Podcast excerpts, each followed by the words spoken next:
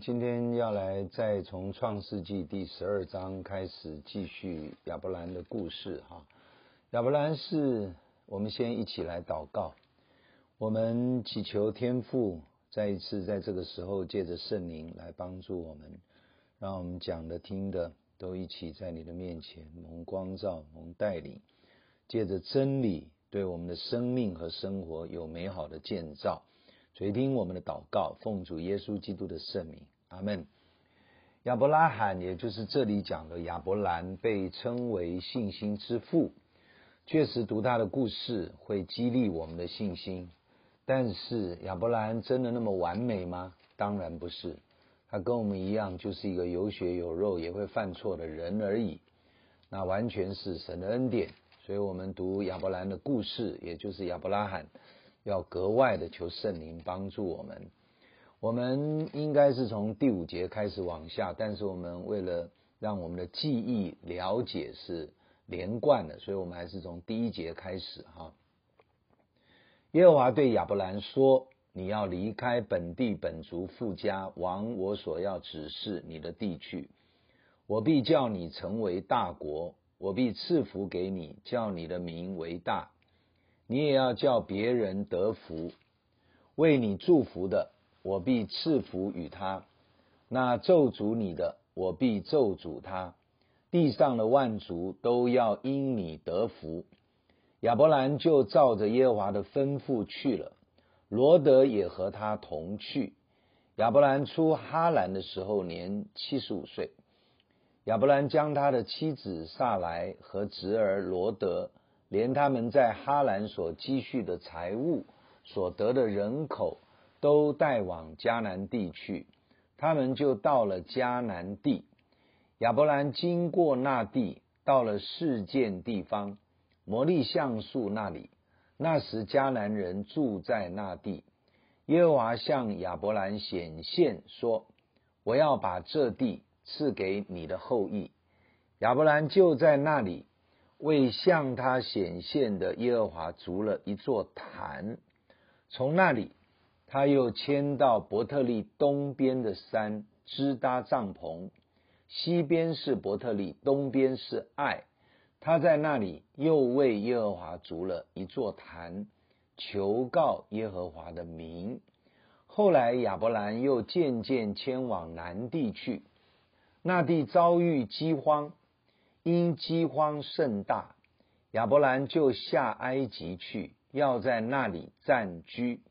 将近埃及，就对他妻子撒来说：“我知道你是容貌俊美的妇人，埃及人看见你，必说这是他的妻子，他们就要杀我，却叫你存活。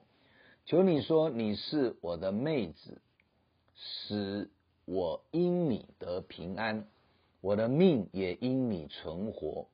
及至亚伯兰到了埃及，埃及人看见那妇人极其美貌，法老的臣宰看见了他，就在法老面前夸奖他。那妇人就被带进法老的宫去。法老因这妇人就厚待亚伯兰。亚伯兰得了许多牛羊、骆驼、公驴、母驴、仆婢。耶和华因亚伯兰的妻子撒来的缘故，降大灾与法老和他的全家。法老就招了亚伯兰来说：“你这向我做的是什么事呢？为什么没有告诉我她是你的妻子？为什么说她是你的妹子？”以致我把她娶来，要做我的妻子。现在你的妻子在这里，可以带她走吧。于是法老吩咐人将亚伯兰和他妻子，并他所有的都送走了。好，十二章的整章是记载亚伯兰初到迦南地的前面一个阶段啊。这章很重要，因为有神对亚伯兰的呼召。以及应许，也有在亚伯兰出街所遇到的啊一些的难处。那我们可以了解，人生地不熟，亚伯兰刚到，从离开哈兰到迦南地的时候呢，他完全对那地是不熟的，因为那里不是他的故乡。因此呢，我们就看见，呃，这是一件不容易的事情，他必须适应环境、地理啊、天气啊各样的，包括饮食、生活习惯等等。所以，我们换一个完全不熟悉的环境，是一件适应上没有那么容易跟快速的事情。因此，在前面第五节说，亚伯拉亚伯兰离开哈兰的时候，年七十五岁。啊，当然我们啊从圣经知道说，其实呃他的爸爸他拉就结束在哈兰。好，他们呃在十一章的最后就记述到，他拉是过世在哈兰这个地方。那么他们出乌尔的时候，其实是四个人，连他爸爸。现在爸爸走了，应该只剩三个人。但是第五节说，亚伯兰离开乌尔的时候呢，将带着所积蓄的财物、所得的人口一起带往迦南地。所以他不但在哈兰这段时间，我们不完全明白停留了多久，呃。呃，当然从前面，呃，我们也算不太出来哈，只知道他拉两百零五岁死在哈兰，所以但是这里讲到他们在那里的一段时间，有积蓄了一些财物，也有得到一些人口，这个人口到底从哪里来？因为亚伯兰没有生孩子啊，这里也没有记载他的侄儿罗德有太太啊，因此。我们只能说，亚伯兰到了当地，借着他从乌尔出来的一些的产业，他一定是雇佣当地的人，或者跟当地的人互动，所带出来的结果，有人变成属他的人，或者有人愿意跟着他一起走。这里我们也看到，神所祝福的人，一到了什么地方，跟周围的人。还有一些他本身的产业，其实都会慢慢的兴旺起来。其实神用这个世俗的物质，也来证明属神的人、被神祝福的人一定兴旺。所以这是一个圣经从开始到末了基本的一个信念。那么到了新约。神祝福属他的人说：“灵魂兴盛，身体健壮，凡事都兴盛。”因此，一个属神的人，一段时间之后，在正常的状况，哈，当然有例外，有特殊神的呼召的器皿，他是受苦甚至殉道，但是在一般的状况，总是看得见神祝福他的记号。也就是说，我跟你如果是一个被神祝福的人，别人是看得见的。因为它不是一个模糊的属灵概念，说神要祝福我们，神要祝福我们，人家看得见神明明祝福你啊！你原来没有产业的，现在产生产业了；你原来孤家寡人或者是没生孩子的夫妻两个，哎，现在怎么有好多人丁哎？你原来这个地方根本就差一点要结束营业了，根本做不起来了，怎么你去经营这个事业就起来了？所以这些。不但是以前，不但是圣经记载，而是现代很多的基督徒都一样是这样的为主做见证。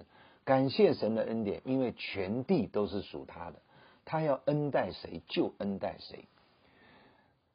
在这里又记载到亚伯兰到了迦南地以后，从哈兰出来哈。第七节说，耶和华向亚伯兰显现说：“我要把这地赐给你的后裔。”啊，就这么一句话，很简单。当神在十二章开始呼召亚伯兰离开本地本族父家，去到我所要指示你的地区，当时没有讲哪里，所以亚伯兰真的是凭信心就连根拔起的，一起照着神的话往外走。这样的信心确实令人敬佩，不多的基督徒有这样的信心。即便我们已经得救，常常我们都是看环境、看自己、看状况、分析。推测，我们才敢跨步，离亚伯拉罕这种亚伯兰的信心差太远了。亚伯兰根本不知道神要他去哪里，竟然有胆量就这样往前走，所以我们不得不感恩，也说他确实有对神因认识神而来的一个相当大的信心，值得我们成为我们的榜样。而这里，当耶和华向亚伯兰显现说：“我要把这地赐给你。”后，圣经记载，亚伯兰马上就为向他显现的耶和华筑了一座坛。筑坛干什么？就是献祭嘛。献祭干什么？无非就是感恩嘛，无非就是赞美嘛，无非就是献上感谢嘛。所以他平安的到迦南地，应不应当献上感谢？当然应当啊。那段路不近哎，他随时都可以路上遇到抢。遇到偷，遇到劫，遇到各种的患难，也可能就被杀掉了。因为一路这样走来，不是都没人呢，旁边有很多的原住民哎，住在当地的。因此，我们看到亚伯兰平安的来到迦南地以后，而且耶和华又再一次主动的跟他显现。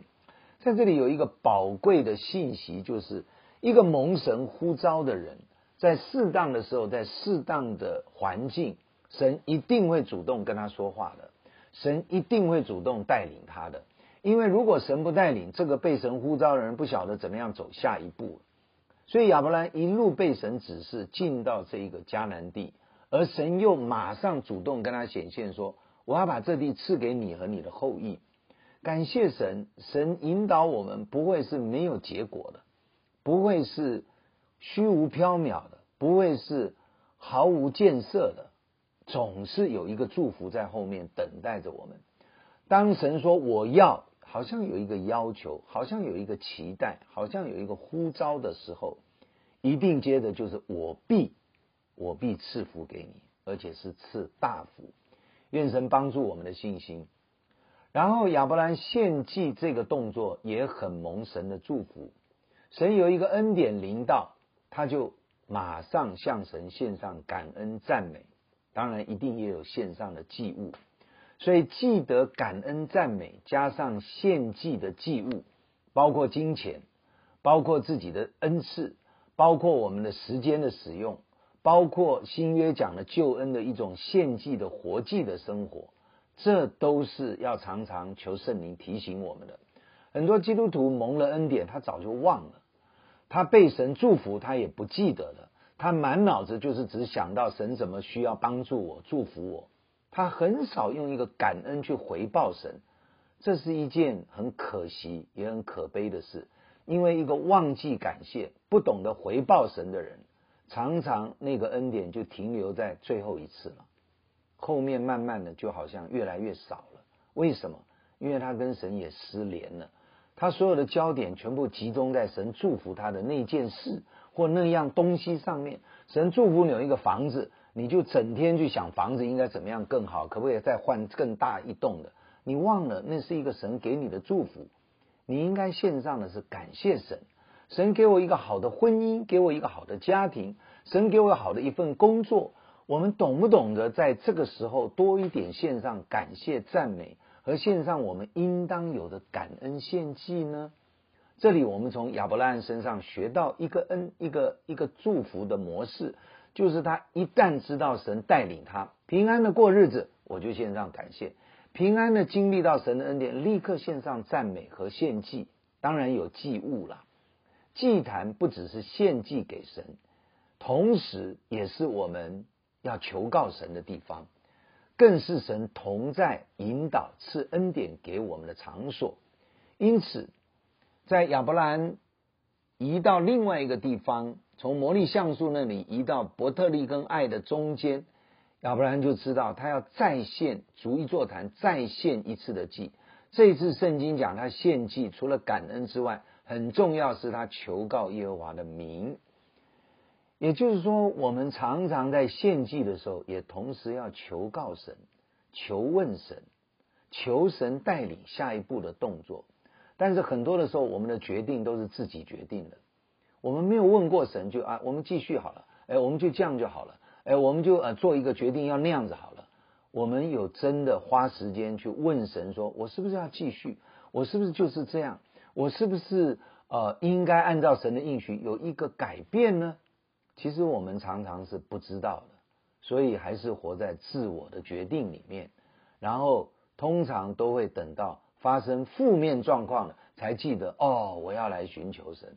所以顺境的时候没寻求神，负面的时候求神拯救他，这是很多基督徒的生命的模式。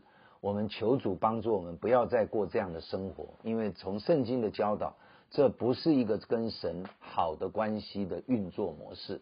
求神改变我们，看到亚伯兰不是这样子的，亚伯兰就是常常向神献祭、足坛，常常求问耶和华。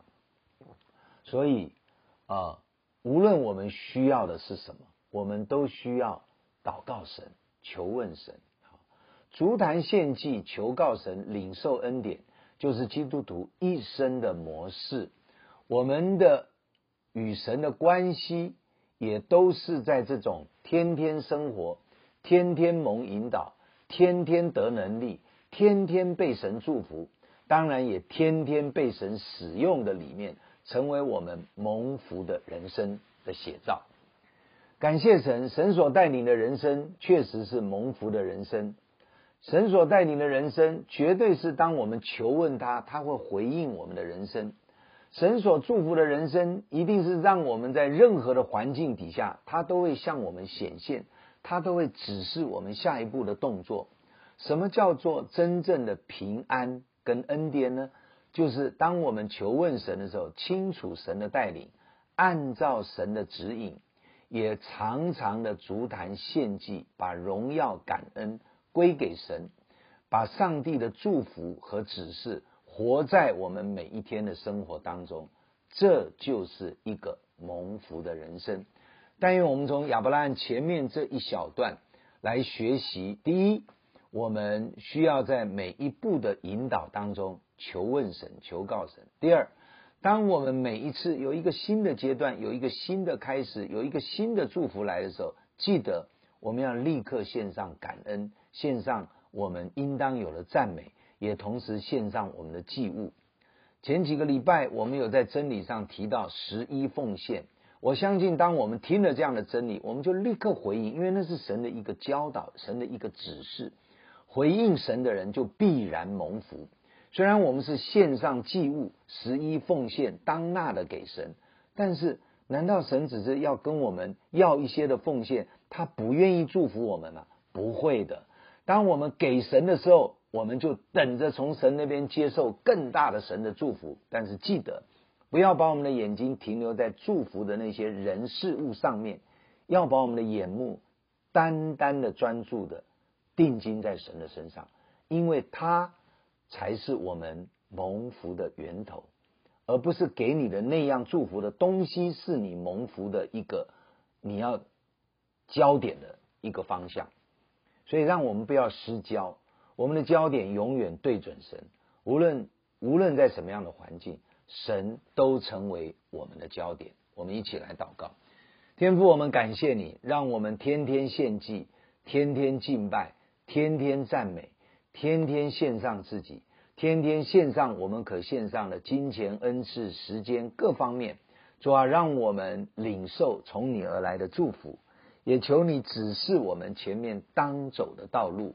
无论在工作，无论在生活，无论在家庭，无论在教会的侍奉，指示我们，指示我们，对一切诚实寻求你的神的儿女，你都乐意指示我们选择蒙福的道路。我们同心献上感谢，垂听我们的祷告，奉我主耶稣基督宝贵的圣名，阿门。愿神祝福你。